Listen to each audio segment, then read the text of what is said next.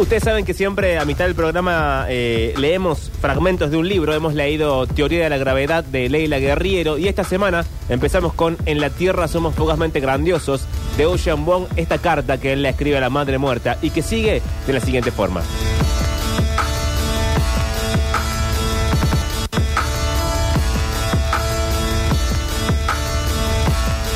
Aquella vez, mamá, en tercero de primaria, en que con la ayuda de la señora Callahan, mi profesora de inglés como segunda lengua, leí el primer libro que me encantó. Un libro para niños titulado Thunder Cake de Patricia Polaco. En el cuento, cuando una chica y su abuela ven que se aproxima una tormenta por el horizonte verde, en lugar de cerrar las contraventanas o de clavar tablas en las puertas, se ponen a hacer un pastel. Aquel acto me produjo inseguridad. Su precaria, aunque intrépida negación del sentido común. La señora Callahan estaba de pie a mi espalda, con la boca casi pegada a mi oído, y me adentraba más y más en la corriente del idioma. La historia seguía su curso, y la tormenta se iba acercando a medida que ella hablaba, y se acercaba aún más cuando yo repetía las palabras. Ponerte a hacer un pastel en el ojo del huracán. Alimentarte con azúcar a la vista del peligro. La primera vez que me pegaste, yo debía tener unos cuatro años. La mano, un destello, un cálculo. Mi boca, una llamarada de contacto. La vez en que traté de enseñarte a leer, como la señora Callahan me había enseñado a mí, con mis labios en tu oído, con mi mano en la tuya, y las palabras moviéndose debajo de las sombras que proyectábamos en el suelo. Pero aquel acto, un hijo enseñando a su madre, invertía las jerarquías y con ellas nuestras identidades que en este país ya estaban atenuadas y amarradas. Tras varios balbuceos y falsos comienzos, las frases se te alabeaban o bloqueaban en la garganta. Tras la vergüenza del fracaso, cerrabas el libro de golpe. No necesito leer, decías, con la expresión tránsida, y te apartabas de la mesa. Puedo ver y he llegado hasta acá viendo solamente, ¿o no es así? Luego, la vez del control remoto. Una roncha amoratada en el antebrazo, sobre la que le mentía a las profesoras. Me caí jugando, les dije. La vez, a los 46 años, en que te entró un súbito deseo de color. Vamos al Walmart, dijiste una mañana. Me hacen falta libros para colorear. Durante meses rellenaste el espacio entre tus brazos con todos los matices de color que no sabías pronunciar. Magenta, vermellón, caléndula, peltre, junípero, canela. Cada día, durante horas, te dejabas caer sobre paisajes de granjas, pastos, París, dos caballos en un llano azotado por el viento, la cara de una chica de pelo negro y piel que dejaste sin pintar, que dejaste blanca. Los colgabas por toda la casa. La casa empezó a parecer un aula de párvulos. Cuando te pregunté por qué colorear, por qué ahora, dejaste el lápiz zafiro y te quedaste mirando. Ensoñadora, un jardín a medio terminar. Era Ocean Wong desde su libro En la Tierra, somos fugazmente grandiosos. Vacaciones permanentes. Ahí estoy viendo a la gente que estuvo chateando y hablando cositas. Un saludo para todos. Eh, me quedaron un par de mensajes del bloque de Mariel. Gracias a todos. Voy a solamente reproducir el audio que tengo por acá. Eh, leí todos los textos igual. Quiero que sepan que los leo. No los leo al aire porque ya quedó como fuera de contexto, pero voy a pasar el audio. Hola chicos, buenas tardes. Soy Franco. ¿Cómo va? Gracias Mariel por, por la columna de la Minujín, que la amo. Y bueno, eh, agradecería mucho más columnas de artistas argentinos bueno, y cordobeses también. Y otra cosa que les quería decir, que vayan a los museos. Ponerle el Genaro Pérez, que es gratuito, que está ahí en la calle General Paz al 100, que en este momento hay una, una muestra de toda su colección, o sea, artistas de todas las épocas cordobeses y argentinos. Y después en el Museo Carafa hay un par de muestras que están buenísimas. Hay una de un pintor, Álvaro Isurrieta creo que se llama. Bueno, y otras de, arte conceptual también. están muy buenas. Esos salen 600 pesos, o sea, un pancho. Eh, bueno, eso, besos, gracias. Bueno, perfecto. Gracias, Franco, por el mensaje. Gracias también por eh, toda la info. Y además, para la gente que está en Twitch y en YouTube, ya está viendo al señor Manuel Rivero. ¿Cómo estás? ¿Cómo estás, Pablo? ¿Todo bien? Bueno, que abajo que arrancó hoy el asunto. Eh, Estás un poco enfermo, según me fue transmitido, que bueno, lo que vos llamás enfermedad, que fue, che, me pica un poco la garganta. Sí, no, no me parece... Que como enfermedad deja muchísimo que desear, ¿no? no, me pa- no me parece este destrato. Se me rieron desde Recursos Humanos cuando le dije que estaba enfermo. Eh, me pica la garganta y tengo mocos. Yo creo que eso ya califica para que uno pueda faltar el trabajo presentando un certificado de me- de- de- del médico, ¿no es cierto? Sí. Cosa que no sucedió porque caminé bajo 40 grados, moqueando por la nariz. Es más, Pablo, yo lamento decirte que, o sea, en algún momento quizás tenga que levantarme incluso a ir a buscar papel para soplarme la nariz y vas a tener que hacer tiempo mientras yo esté haciendo la columna. Yo tengo que darte una mala noticia, no hay papel. O sea que No por más papel. que te levantes, no te vas a poder sonar la nariz Bueno, acá. eh, tengo, tengo una media, una remera. Lo bueno es que tenés una ahí. camisa muy amplia, así que puedes usar los pliegues bien de abajo. Eh, sí, no y sé y si es como un niño te sonás la nariz. Eh, no, no, el moco, el moco no sale. Es complicado que salga el moco de la ropa. No, yo sé lo Pero que te bueno, digo. salvo la enfermedad, estás bien. Estoy bien, estoy bien. Estoy dos tonos más abajo, capaz me veo Sí. un poco pálido, sufriendo, atravesando No, bueno, no esta larga condición que tengo. Pero verdaderamente no tenés Eh, nada, te pica un poco la garganta, eso no vale como enfermedad. Bueno, bueno, ¿viste, ¿viste ese meme de que dice que, bueno, las mujeres después de parir eh, pueden haber ¿A dónde atravesado pueden haber atravesado, no sé, un bombardeo, ¿me Sí. entendés? Un trabajo de parto y después, eh, eh, o sea, van y te van a laburar y te levantan una Sí. casa y el hombre con 37 y medio de fiebre eh, no es capaz de levantarse de la cama. vos sos ese yo tipo de soy, varón, Yo sí. soy ese tipo de varón, o sea, encarno el sí soy totalmente de ese tipo de ejemplos. Lamento admitirlo, es una vergüenza, pero es así. Pero igual todavía no tenés fiebre. O sea, yo insisto con lo mismo. Vos no estás convencido que estás al borde de la muerte y hasta ahora No sé, tenemos no sé. registro de un poquito de dolor de garganta. No sé, si yo no estoy aquel viernes, no se, no se sorprendan. Eh, Además, vos sos las personas que se enferman cuando está por irse de vacaciones, que también es la el peor tipo de eh, me, quiero, me quiero morir, o sea, no puede ser enfermarme justo antes de irme de vacaciones. O sea, te vas de vacaciones las- esta semana, la Me semana voy que de viene, no me acuerdo. semana, Sí, el viernes salgo de vacaciones. Bueno, el viernes. ¿Y te vas a ir a pasar fiebre al mar? Es horrible, lo pensé Bueno. yo dije, voy a estar con mocos en el mar, o sea, con la arena, con la arena pegoteándose en los mocos, que la arena se te mete en todos lados y, y se, y se arma una bola arenosa de, de- de mocos y tierra y sal. ¿Por y- qué tanto? ¿Y por qué es así, Pablo? Es así, es así. Te podés quedar en la, la- adentro de la casa.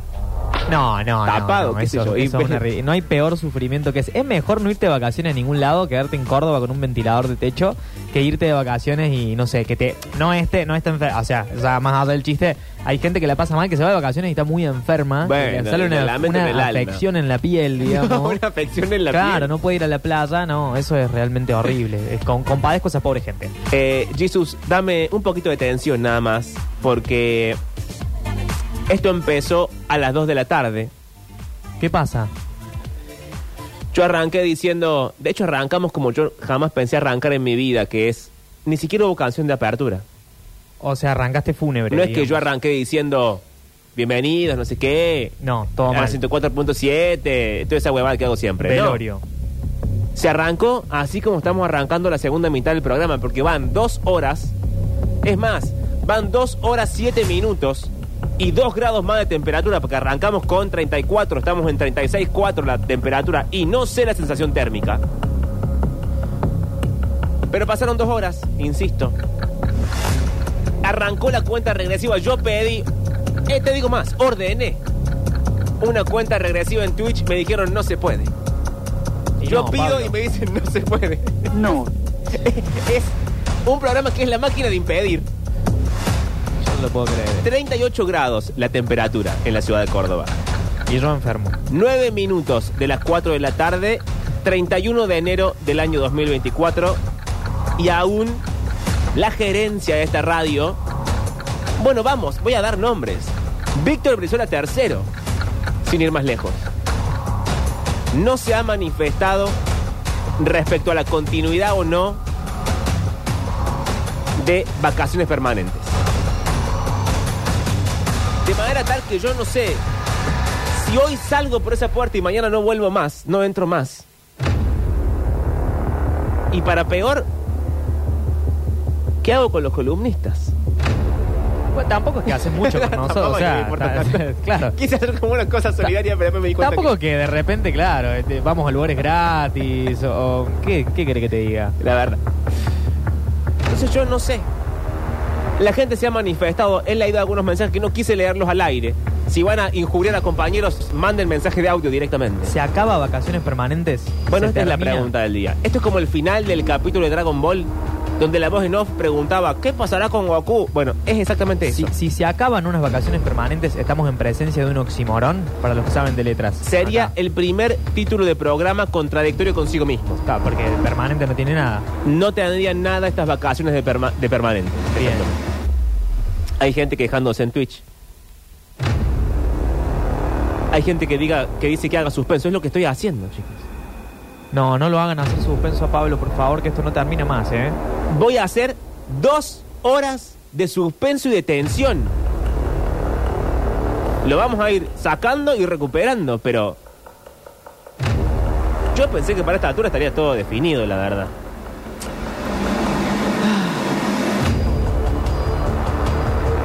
La gente dice, no lo digas hasta las 6 de la tarde.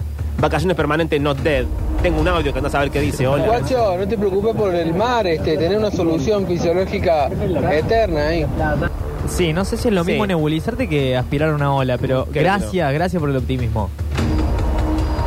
Acá hay quien dice que haga suspenso de suspensores. No es momento para juegos de palabras. No es momento para tomarse a la chacota el cierre de un, de un programa. O peor todavía. ¿Qué? Quizá el que no vuelve mañana soy yo y no me han avisado.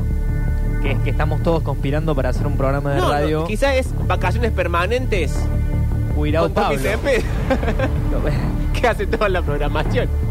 Con Tommy Fabiana, no lo sé. Bueno, Es probable, Pablo, no quiero decir nada, pero es probable.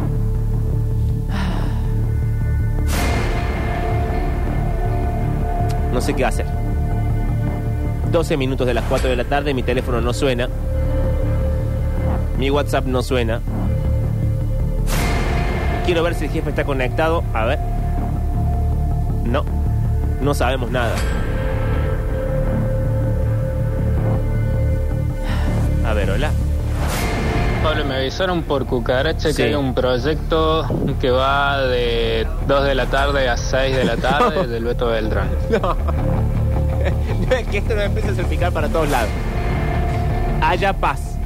351-3506-360.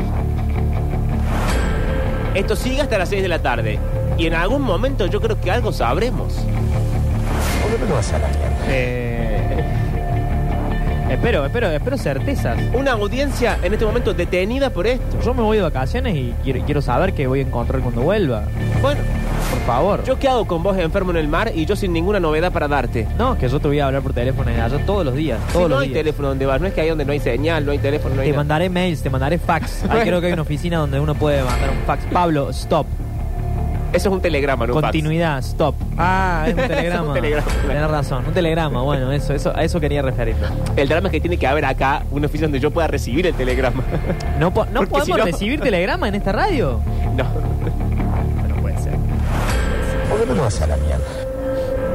Hasta aquí entonces este momento. Que se resolverá en algún momento del programa. No vas a aclarar nada, hiciste todo este, estos Es que 20 no tengo minutos de nada para tensión. aclarar. Bueno, bueno. O sea, este mi corazón está así como Buenísimo, buenísimo. sostenido en la tensión. Pero lo que sí sé es que vos vas a hablar de volar por alguna razón que desconozco. Sí, yo voy a hablar de volar por una razón que te voy a aclarar en este mismo momento. Bueno, qué fuerte. Eh, mira que yo soy exagerado, ¿no? A veces suelo Sí. ser exagerado. Eh, pero vi una, una serie muy, muy buena, cuyo último capítulo eh, es una de las mejores cosas que yo vi eh, en materia de televisión. Bueno. No, no, no. así porque No, después sí. todo cae a pedazos. No, no, no, no, no estoy exagerando. Y estoy hablando de la última serie de Nathan Fielder eh, junto a Benny Safdie. Creo que ya la, la nombramos acá. Nathan Fielder es eh, un tipo conocido por su humor extraño y retorcido. Eh, salió, estuvo de guionista en Saturday Night Live. Sí. Eh, hizo una serie que se llama The Rehearsal, con la que él como que ingresó un poco a la, al mundillo de HBO, digamos, en la que él planteaba eh, ayudar a la gente en situaciones, por ejemplo, alguien tenía que cortarle a, a la pareja, ¿no? Sí. Entonces el tipo hace como un falso documental sobre cómo recrea la situación.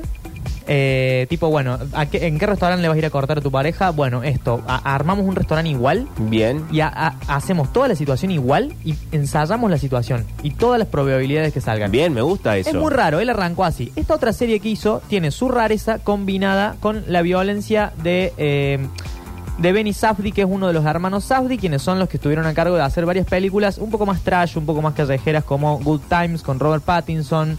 Eh, y como eh, Uncut Gems con Adam Sandler, en la que él hace de un joyero, que está toda la peli muy, eh, muy duro todo, ¿no? Sí.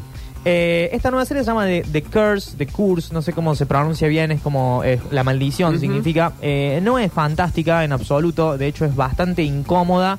Es sobre una pareja que se encarga de hacer una especie de greenwashing, como que ellos prometen solucionar los problemas habitacionales de una comunidad de gente latina. Pero mientras tanto están haciendo un negociado por atrás inmobiliario bastante horrible y ellos, mientras están haciendo eso, hacen un falso documental. Eh, entonces los personajes principales son esta pareja, ella es Emma Stone, eh, está muy bien Emma Stone, eh, él es Nathan Fielder y el director es Benny Safdie, o sea, dirigen pero también eh, actúan.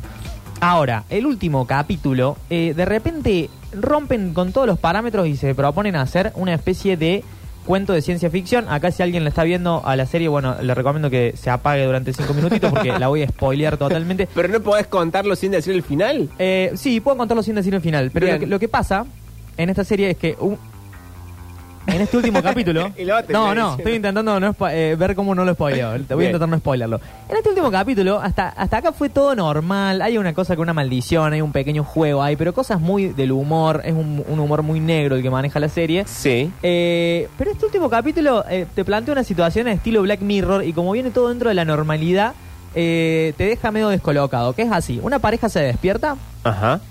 y él está pegado en el techo. No, bueno. Él está pegado en el techo eh, como, como si estuviera acostado en la cama, pero está pegado en el techo. Entonces ella va abriendo los ojos de a poco y de repente mira y, y le dice, y todos se lo toman muy naturalmente, ¿no? Como, Bien. Jorge, ¿qué haces en el techo? Baja. Y él está como pegado en el techo y dice, no, no, no puedo bajar. Y empieza como a hacer fuerza para bajar Para caerse, claro. para caerse y no puede y no puede no, no, no, no puede bajar Sí. ella eh, como que empieza a subir por, por las paredes eh, para para tirarlo de las piernas él no puede bajar no Qué puede raro bajar del techo Bien. entonces eh, le dice a ella escapa de la casa porque a la casa le pasa algo y es probable que vos también te pegas al techo y no podamos salir no no y, eh, o sea es gracioso pero a la vez es aterrador o sea Bien. es muy aterrador como te lo van planteando porque vos te imaginas situaciones así pero para que todavía no se puso tan aterrador él empieza como a arrastrarse como un como un bicho digamos por Sí. el por el techo buscando la salida de la puerta y vos decís, bueno, cuando finalmente. El problema es la casa, porque la serie tiene, tiene mucho esto de unas casas modernas que parecen termos, que son ecológicas y en realidad son una porquería. Mucho de este ambientalismo capitalista moderno es una crítica un poco a eso la serie, entre otras cosas. Eh, cuando él finalmente logra salir por la puerta, sale despegado al cielo y se agarra a un árbol. Oh. Porque es como que él, el, el cielo lo tira para arriba. Claro. El cielo lo tira para arriba. Una Entonces, especie de gravedad inversa. eh, llaman a los bomberos y los bomberos. ¿Para qué llaman a los No, para que lo bajen, como cuando tenés un de gato arriba del árbol. Eh, llaman a los bomberos y es como. eh, le, le empiezan a decir, soltate, soltate que. Y él le dice, no, ustedes no entienden, no es que yo no me. Le ponen una, una cama elástica abajo, le dicen, cáete. Y él dice, no, no me entienden, si yo me suelto del Me voy árbol. para arriba. Me voy para arriba y todos están como, "Eh, ¿qué dice este, este chabón? ¿Qué sé yo? Bla, bla, bla. Los bomberos le piden por favor que se suelte, eh, le hablan, viene un psicólogo, que yo. Finalmente viene uno con una motosierra, corta la rama. No. Y él sale volando para arriba. Con la rama. No, suelta la rama porque la rama es muy pesada, Ah. pero él sale volando hacia arriba como chupado por el cielo. Sí. Y sube, sube, sube, sube, sube, sube, sube, sube hasta que, Hasta que se finalmente muere. se muere. se queda sin oxígeno y se queda flotando como un No. asteroide en, en el, en el medio del, del cielo. Eh, hay, una, hay un corto de Olivia Colman que es muy parecido, pero mucho más aburrido, que se llama la línea Karman, algo así que creo que la línea Karman es lo que divide el cielo del espacio, en la atmósfera, ¿no es cierto? Que es lo mismo, una persona que de repente deja de ver gravedad. Si esto se lo robaron, lo hicieron muy bien porque es realmente como aterrador a veces mirar al cielo. Uno no, no tiene conciencia quizás. O sea, miramos el cielo todo el día, todo el, todo el, todo el tiempo estamos en contacto con el cielo, subiendo la fotito de, la- de las nubes, eh, cuando se está nublando, Sí. y la lunita, y salimos al balcón, y mira qué lindo que está el cielo, pero el cielo es algo que no deja de ser eh, medio inexplicable, ¿no? Y algo de lo que no podemos tener conciencia de lo enorme que es, así como el mar, pero mucho más amplificado, como de, de qué, qué es lo que está ahí arriba, digamos, qué es lo que... El, el misterio, digamos, ¿no? No solo de ver todo desde ahí arriba, sino de lo que... De lo Sí, que hay ahí arriba en sí. Entonces, de, lo, de lo inconmensurable del, de- de lo del asunto. Exactamente, lo inconmensurable del asunto. Vos lo dijiste, esa es la palabra. Entonces empecé a pensar en, en esto de por qué el humano un día se le ocurrió querer volar en algún punto. Porque es algo medio eh, antinatural, a fin de cuentas. Y hay un montonazo de gente que le tiene mucho miedo a volar. De hecho, hice una, como una especie de encuesta en Instagram para ver. Ah, eh, ¿qué dice tu cuenta de Sí, Instagram? puse, o de sea, todo te, esto? te gusta volar o te da miedo? Porque es como que Bueno, encuentro pocos puntos medios en esto, ¿no? O sea, no era muy elaborada la encuesta, ¿no? no, bueno, lo que puse es, che, eh, nada, ¿te gusta, ¿te gusta volar? Así el censo no se sí, hace. güey, compadre. ¿pero qué querés que haga? eh? Eh, tampoco estamos en una consultora. O sea, ¿te gusta volar? ¿Te genera pánico? ¿O las dos cosas al mismo tiempo? Yo hice esto porque no encuentro mucho, muchos grises en esto. Es como que a la gente o le gusta volar, tipo, uy, qué, qué lindo volar, y yo, o le parece una experiencia horrible que quiere que termine y se toman un clonazepam y ojalá me despierten en Claro, Beirut. cuando decís volar, decís volar en un avión. Y, Pablo, sí, salvo que vos tengas otro método. No, no, pero pensé que era una cosa de- del orden de la fantasía. Ah, del orden si de la- te no. gustaría volar si tuvieras Vos un sabés que, superpoder, vos qué sabés sé que expresé mal la pregunta porque también claro. me, me gustaba un poco eso, que la gente pueda fantasear con te gustaría volar o no te gustaría volar. Yo pienso que sí, eh, fantasiosamente uno lo piensa dos segundos y dice, por supuesto que me gustaría volar. Pero vos después, realmente, te, te pensás volando, te pensás en el aire. Sí. Eh, y el aire, no tenés, no tenés un marco de referencia que te indique hacia dónde estás yendo. Eh, no, no, no ¿Cómo no tenés? y no, no tenés. eh, en el aire de repente deja de haber dimensiones derecha, izquierda, eh, abajo y arriba. O sea, en algún punto subís tanto que todo es Bueno, una pero- bola de aire. Entonces. Pero no subís tanto nunca porque te quedas sin oxígeno, te morís. Ah, pero estamos hablando de, de- de volar, de volar, de volar arriba. O sea, vos volarías hacia el espacio. y no tanto porque me va a pasar. Yo subiría un poco los edificios y ahí iría con medio vuelo rasante como para llegar a donde voy. No iría tan arriba. Eh, tengo el primer mensaje de la tarde y me mandan el privado que dicen qué spoiler culiado que sos. No, bueno, Eh, no, sí, bueno, perdónenme. Eh, parece que. No sé si- Aplicaba, perdón, lo leí textual como venía. Bueno, sigo. Eh, la gente me contestó la eh, eh, variado, ¿no? Uno me puso, no hay nada más lindo que volar. Sea en avión, sea como Brendan Fraser en el final de La Ballena. Hay otro spoiler que no es mío, porque yo no vi, no vi esa peli. Dejemos de spoilear. No la vi, sé que él sale volando en algún momento. Yo tampoco la vi. Eh, me gusta volar, sobre todo adrenalina del despegue y en las turbulencias pensar que voy en bus para sacar el pánico. Bueno, pero hay un poco de pánico, Pero entonces, perdón, no le gusta. Entonces no le o gusta. sea, si a vos te gusta volar, te gusta con todas las inclemencias de volar. Si, no, a mí me gusta volar, pero solamente tiene que haber sol, eh, un viento calmo y no tiene que haber nada. Bueno, entonces no te gusta volar. Cla- Bueno, no, es que para mí eh, volar es como, a ver, no sé, no sé cómo, cómo con qué transparencia lo puedo comparar, pero es algo como, ya te entregás, vos ya subiste, ya decidiste que vas a volar, te entregas a que hay una posibilidad, una, no, no es tan grande, no hay un Sí, es- 50% es de mínima. posibilidad, pero hay algo de que sí, si pasa algo, probablemente la quedes, no hay muchos desperfectos que quedan a medias, esto que pasó en la puerta del avión, eh, que se salió y llegaron todos vivos, no pasa nunca, hay un Sí. desperfecto en el avión, te caes, te morís vos y todo lo que van arriba, digamos, entonces es como un poco asumir que estás y eso tiene algo de divertido, no me quiero hacer copado, pero hay algo de la adrenalina, de que bueno, ya está, estás entregado a eso, estás volando. Eh, vi un video de, de Juanes, que Juanes tiene mucho miedo a volar, que... que ¿Qué Juanes? El que Juanes, canta la el de camisa, la camisa negra. De hecho, en la- de no, no traje la entrevista, pero la entrevista tiene una, una camisa negra puesta. Son raras las citas de autoridad del... El periodista le pregunta, ¿superaste tu miedo a volar? Y él dice... No, no, no, no, no, no, no, no. No, ¿Por qué él- digo Juanes? Él dice, eh, no, no lo, o sea, lo superé un poco eh, pensando, si, si la licuadora de mi casa no se rompe nunca, ¿cómo se va a romper el avión? Ese fue el ingenio Ese- que ese pensó, fue bueno. la, la regla de tres simple que utiliza Juanes. Eh, si la Bueno, licuadora de mi por casa eso no se después rompe... la camisa negra, ¿no? Más vale. No, es un temazo la camisa negra. Tiene dos temas muy buenos, Juanes. Dos temas y nada más. Para, ¿y el No otro sé. cuál es? Eh, el, o- el otro qué? El otro tema. Eh, ese que no, sé- que no es la camisa negra. eh, que no, me lo acuerdo en este momento, pero es un temazo. Ya eh, los oyentes lo van a identificar. ¿Este? Este. claro. La guitarra. ¿Qué será un temazo? Escuchá, escucha esa guitarra santanera. No puedo creer que llegó Juanes a esto. No, no, ¿A no era sobre? Juanes. No era sobre Juanes la columna, igual. Ahora déjalo que empiece a cantar por lo menos. Que mis ojos se despierten con la Ah, adiós, que dice adiós le pido. Adiós le pido. Ah. Amor. Temazo, temazo. Che, acá un oyente dice, te cruzas con otro volador. Tortazo, te venís en picada de 500 metros. Ahí va, no hay reglas. Te caes arriba de alguien importante, toda la familia presa por tu vuelo. Es exactamente lo que pasaría. No hay regla, imagínate, va volando y te choca con un Pero hay, boludo hay que... un sistema de comunicación como los aviones. No, yo- vos, vos no tenés un sistema de comunicación. Vos no estás preparado para volar. El cuerpo humano no está preparado para No volar. seas tan pavo, hay un montón de cosas para las cuales no estamos preparados, pero se llama cultura y avance. Sí. Cuando volemos, Yo iremos no sé, conectados de algún yo- modo. ¿Vos viste lo que está pasando hoy en el país? Para mí, la cultura y el avance no, no, no vienen funcionando muy bien en la raza humana. Yo creo que vamos para atrás, de hecho. Eh, pero sigo con lo que dice la gente. Eh, me encanta volar. Sensación única. Pero sí me da julepe el aterrizaje más que el despegue. Bien. Ok. Eh, momentos, momentos de tensión. Ese momento sí, la cosquillita en la panza y esa como presión y sentís que se te agrandan los pies. Yo volé creo que dos o tres veces ¿Cómo en mi vida. que se te agrandan Sí, Yo los las veces pies? que volé sentí que se me agrandaban los pies, que se pegan a la, que se, que se pegan a los bordes de la ¿Esto zapatilla. está chequeado de algún modo? Eh, hay, hay algo con la presión que tiene que, que tiene que ver, Sí. me parece.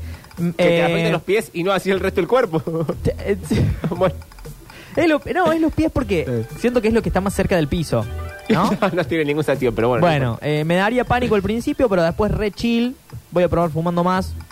Eh, me encanta volar con excepción del momento en que las turbulencias parecen un samba destornillado. Me encantaría ver qué se siente volar, pero me da pánico y vértigo y no sé llevarme un edificio puesto. ¿Ves? Acá tenemos esto. O sea, vas volando. Si Mm. vos fueras volando, te chocarías la Torre Ángela. Eh, no me gusta poner. Pero no entiendo por qué la gente va volando con los ojos cerrados. No, puede- no pueden ir mirando. Sí, Pablo, pero eso es lo que te digo. o sea, que- viene un tipo volando, se lo chocan. No, no. Está la Torre Ángela, se la chocan. ¿Vos no viste, no viste nunca esas películas donde hay un tipo volando que de repente, eso, lo que te digo, no ves el arriba y el abajo? ¿Cómo no, vas a ver el arriba y el no, abajo? porque, o sea, te- lo tenés que ver en, lo- en los instrumentos de medición. Vos lo ves, en la- está buenísimo cuando te ponen la toma Sí. de costado y, y- y el piloto como dado vuelta con el casco gritando como ¡Williams! Eh". ¿Viste el final de, de Dunkerque? Sí. No, no sé si es el final, pero el final del personaje de Tom Hardy. Dunkerque no me hinchen la bola con que le spoileo Bueno, porque ya es nadie viejísima. dijo nada. No, porque sale bueno, no, me spoileaste el final de Dunkerque. No, bueno, eh, Tom Hardy finalmente no tiene combustible para volver a la base. No lo había visto yo. Eh, y es buenísimo, es buenísima la escena del final de él, en la que él hace un último gesto heroico y se inmola, Che. eh, tipo kamikaze. Bien. Bueno, no me gusta, pienso en la muerte todo el viaje, me ponen acá, eh, es hermoso pero tiene su cuota de cagazo, no llega al pánico pero es realmente un flash. Alguien me pone, no entiendo a quién se le ocurre el falopa de los aviones, por qué es tan alto. Eh, bueno, la gente no. también me agrega esta misma persona, no me aterra tanto volar como las cuestiones de barcos. Eh, concuerdo, me da un poco más de miedo el barco, concuerdo Sí, con, con creo David que a mí también. Eh, a ver qué más. En ninguna de las dos me da paja y dolor de oídos. Está bueno si tenés algo piola para leer. Eh, Este es un superado. Eh, Qué raro los mensajes de la gente. Me hoy. parecen los aviones, van muy rápido, me gusta volar y me genera adrenalina linda. Eh, bueno, hay mucha gente que me pone que son las dos experiencias al mismo tiempo. Un pánico total y un... Está bien, es un, buen, Eh, es un es- buen combo de cosas en la vida en general, la- la- la- ambas sensaciones. Eh, bueno, pero eh, eh, de eso quería venir a hablar hoy, ¿no? De A esto ver. de la diferencia entre la gente que, que le gusta volar, que desde el principio dijo, yo quiero esto. O sea, hay una, hay una parte del ser humano, hay una condición que se da en algún tipo de cerebro que dice, me quiero subir a una máquina que vuele y quiero conquistar el cielo. Y hay otra que piensa que le pueden pasar estas cosas como Nathan Fielder, ¿no? Como, bueno, que- quedarte pegado a la atmósfera de repente, Y morir. perderte en la inmensidad. Sí. Eh, yo me acuerdo de haber visto, no me acuerdo el nombre, un anime muy, muy de chiquito, de que alguien lo, también lo asesinaban así, creo, atándole un globo aerostático que no paraba de subir. Mm. Me parece una pesadilla directamente, una pesadilla surreal. El cielo tiene muchas, muchas cosas eh, como así, panicosas. Eh, pero bueno, hoy traía como dos historias que capaz eh, la- la- las conozcan eh, sobre esto de volar. La primera es la de Miriam Stefford, que es probable que la sepan, o si no conocen el nombre, si son eh, algún muchachito de Calamuchita eh, Sí, claro. o de Altagracia, seguramente han tenido la oportunidad de atravesando la ruta 5 ver este obelisco negro gigantesco que se recorta contra el cielo, que es realmente una cosa que a mí me encanta porque es totalmente darks y oscuro. o sea, es un monumento oscuro, Sí, se es llama cierto. El Ala. Eh, leí que tiene 14 metros más que el obelisco. Uh, Eh, lo cual me parece que digo, mi- mirá, mirá los porteños, ni, ni siquiera el obelisco pudieron hacer más alto que Córdoba. bueno. ¿por qué la competencia? Mirá, mirá qué te pasa, tenemos un obelisco más grande que vos. Eh, y esto, bueno, eh, ya, ya probablemente lo sepan, pero es eh, una tumba, ¿no es cierto? Yes. Es una tumba para Miriam Stefford que se la hizo su adinerado eh, ex marido Baron Biss, quien era un escritor excéntrico, millonario, al que le atribuyen la frase de tirar manteca al techo, porque se ve que era un tipo que le encantaba hacer eh, fiestas muy excéntricas, orgías, eh, decirle a la gente que se disfrace y ostentar todo el tiempo la cantidad de plata eh, que tenía. Se casó con una actriz eh, y por alguna toxiqueada machista probablemente le pidió que dejara de actuar y esta mujer, Miriam, eh, empezó a interesarse por la, por la aviación y él le regaló un avión al que le pusieron eh, chingolo, un- una avioneta. ¿No? Estamos hablando de 1930. Te- Bien, me gusta que te regalen un avión. Como, ¿qué me trajiste hoy? Te traje un avión. Él le regaló un avión y ella se copó. Dijo, ¿sabes qué voy a hacer? O sea, acuérdate que no estábamos tan tecnologizados, ¿no? Ella dijo, voy a recorrer eh, todo el país arriba de mi avioneta, voy a cubrir la superficie de la- las en 14 provincias, las voy a, en ese momento 14 provincias, las voy a recorrer todas en mi avión. Tuvo un accidente, iba con un alemán, que era como su instructor de vuelo. Eh, tuvo un primer accidente en el que aterrizaron medio raros, se llevaron puesto un alambrado, una vaca, eh, tuvieron un, un problema ahí. Que no suena en tan una- chequeada la historia como la contas, pero bueno. se- en una granja eh, y después siguieron volando y finalmente, eh, nada, tuvieron un desperfecto en el vuelo, cayeron y murieron. Hay teorías que sostienen que eh, Barón Visa pensaba o sospechaba que la Miriam se subía al avión con el alemán y dejaban volar sus ideas, ¿no es cierto? bueno, la metáfora de volar su idea, no. Eh, hay que, hay que, bueno, hay que ser, hay que, hay que utilizar estas cosas, Bien. ¿no? El lenguaje.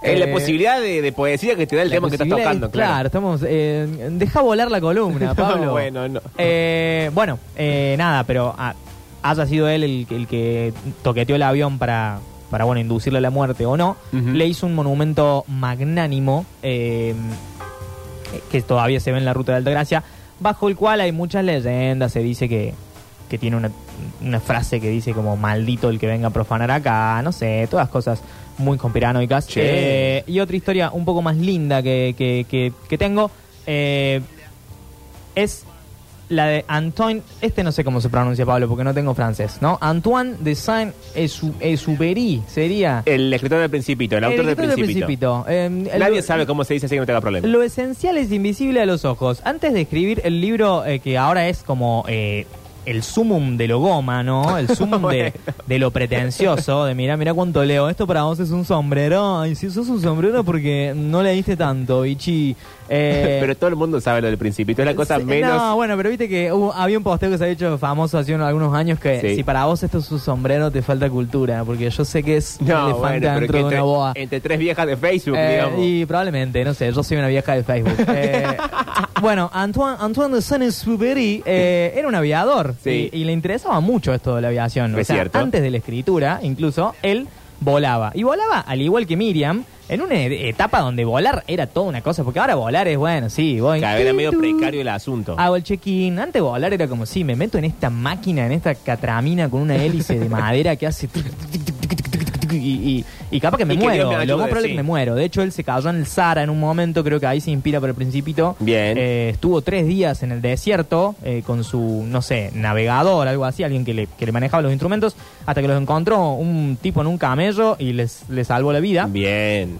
Eh, y lo loco de Sign Superi e, que me parece muy poético, es que desapareció en el aire, digamos. O sea, su muerte ¿Cómo fue- desapareció en el aire? Claro, lo, lo contrataron para la... Lo contrataron, bueno, lo, lo obligaron a ir a pelear por Francia en la... en- en la Lo contrataron Guerra para ir Mundial. a la Lo contrataron, guerra. eh. Lo contrataron como freelance. Disculpa, estaba el pedo de tener el monotributo al día porque... No. Hay una guerra. Claro, hay una guerra. Eh, lo llamaron los franceses para que fuera parte de sus, de sus fuerzas aéreas. Sí. Eh, lo bastardearon mucho los franceses. Este, este general, mm, no me voy a acordar, perdón, pero el que estaba a, a cargo de las Fuerzas Armadas Francesas dijo que él estaba a favor de los alemanes. O sea, que Sainz Superi estaba a favor de los alemanes, lo acusó de Uh. traicionero. Esto a él eh, lo- le indujo idea de suicida, se medio que se deprimió. Tenía 45 años, estaba volando con pibes jóvenes, él le dolían todas las articulaciones, lo obligaban a volar. Era horrible lo que le estaban haciendo. No, sí, y un 31 de julio lo mandan como a hacer un reconocimiento fotográfico a Córcega, una cosa así. Sí. Él tenía, tenía combustible como para un par de horas y se perdió en los cielos. Eh, llamaron a todos los radares para ver si lo podían ubicar. No lo ubicaron y unos unos días más tarde encontraron el cuerpo, un cuerpo de un soldado con ropa francesa y su nada, o sea, Suponen que es él, asumieron pero- que era él, pero no no pudieron demostrarlo con la tecnología de ese momento. Esto no termina con que está viviendo en la Antártida de algún modo, ¿no? No sé, o sea, no sé porque después en el 98 encontraron una pulserita cerca de Marsella, en Sí. el mar, un pescador, una pulserita que tenía inscri- una inscripción que decía Saint Superi, tenía el nombre de su mujer y el nombre de dos de sus editores. Eh, Ah, como que había caído al mar. como que había caído el mar. Después salió el nieto de un soldado alemán que decía que antes de morir su abuelo le había contado que él recordaba haber tiroteado un avión eh, con las características de- del, Ah. del avión de San Superi que había caído al mar, pero después dijeron, no, este es un mentiroso que, que se está haciendo ver. Bien. Pero la cuestión es que eh, literalmente él, nada, se, s- desapareció en el aire, ¿me O sea, no sabemos qué pasó con no su muerte, sabemos ni qué con su pasó cuerpo, con ni con nada. Superi. Lo que Che. sí sabemos que de alguna manera poética se perdió eh, en el cielo, ¿no es cierto? Y antes de leer eh, un texto en el que él habla un poco de, de la sensación de subirse a un avión que me parece De muy lindo, volar, sí. traje unos audios de un piloto, eh, eh, alguien que, que fue piloto de la Fuerza Aérea, eh, que me bueno, mandó... hemos ido a las fuentes. Sí, quería preguntarle, bueno, que, cuál es la experiencia de... Le pregunté la experiencia de la primera vez que voló solo, porque hay algo que me interesa en esto de, de estar solo en el cielo, con esta probabilidad de que hay una mínima probabilidad de que te mueras, de que pase cualquier cosa, te caigas. ¿Te le preguntas al piloto de la Fuerza. Aérea? No, no, por supuesto que no, pero Ah. digo, hay una posibilidad de que, de que existe y es real de que salga todo mal.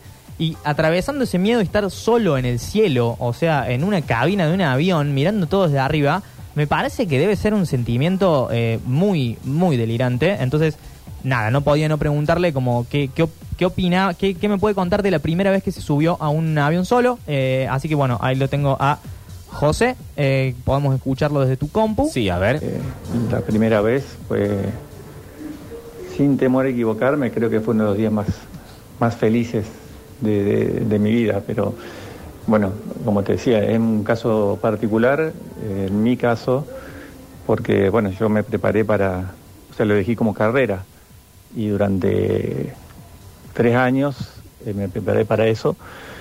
Eh, porque bueno, en el caso de yo hice el, el curso de piloto en, en la escuela de aviación y durante tres años no, no tocas un avión y recién eh, en el tercer año es que después de un, un curso bastante intensivo este, y una, una prueba de, pelo- de pilotaje también bastante exigente, te, te prestan el avión para un vuelo solo.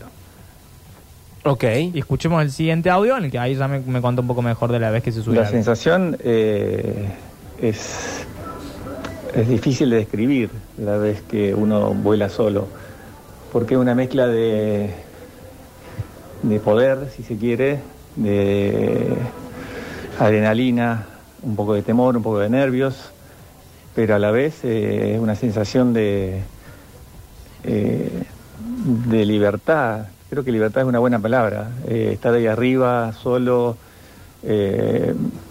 descubriendo cosas desde el aire, cosas que no se ven a simple vista o desde, desde la tierra como la ve el resto de los humanos.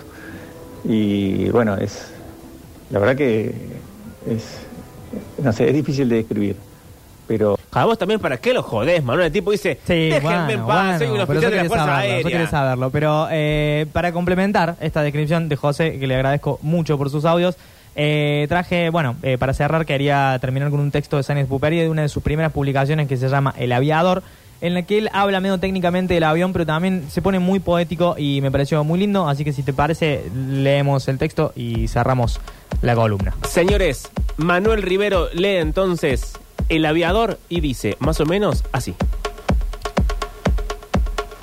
Azotada por el viento de la hélice, la hierba, hasta 20 metros hacia atrás, parece fluir. El piloto, con un movimiento de su muñeca, desencadena o retiene la tormenta. El ruido se hincha, ya en repetidas ocasiones, hasta que se convierte en un medio denso, casi sólido, donde el cuerpo se encuentra encerrado. Cuando el piloto se siente en él llenar todo lo que ha incumplido, piensa, esto es bueno. Entonces la parte posterior de los dedos toca la cabina. Nada vibra. Disfruta de que esta energía se condense. Se inclina. Adiós, mis amigos. Por este adiós, en el alba se arrastran enormes sombras. Pero el umbral del salto de más de 3.000 kilómetros, el conductor ya está lejos de ellos. Mira el capó negro apoyado en el cielo, a contraluz, en obús. Detrás de la hélice tiembla un paisaje de gasa. Ahora el motor está al ralentí. Se desenreda de los apretones de manos como de las amarras, las últimas. El silencio es extraño y cuando la precisa del cinturón y las dos correas del paracaídas, y luego cuando con un movimiento de los hombros ajustan su cuerpo a la cabina. Esta es la misma partida, una vez que uno es de otro mundo, una última mirada a los diales del horizonte, estrechos pero expresivos. Se devuelve con cuidado el altímetro a cero, una última mirada hacia las alas gruesas y cortas, un guiño. Eso será, aquí, libre, después de haber rodado lentamente con el viento de frente, lamando el acelerador, el motor, la descarga de polvo, las bengalas, el avión atrapado en la hélice. Oscurece. El primero salta sobre el cojín de aire elástico y el piloto, que mide la respuesta de control de velocidad, se extiende en ellos. Siente que se engrandece.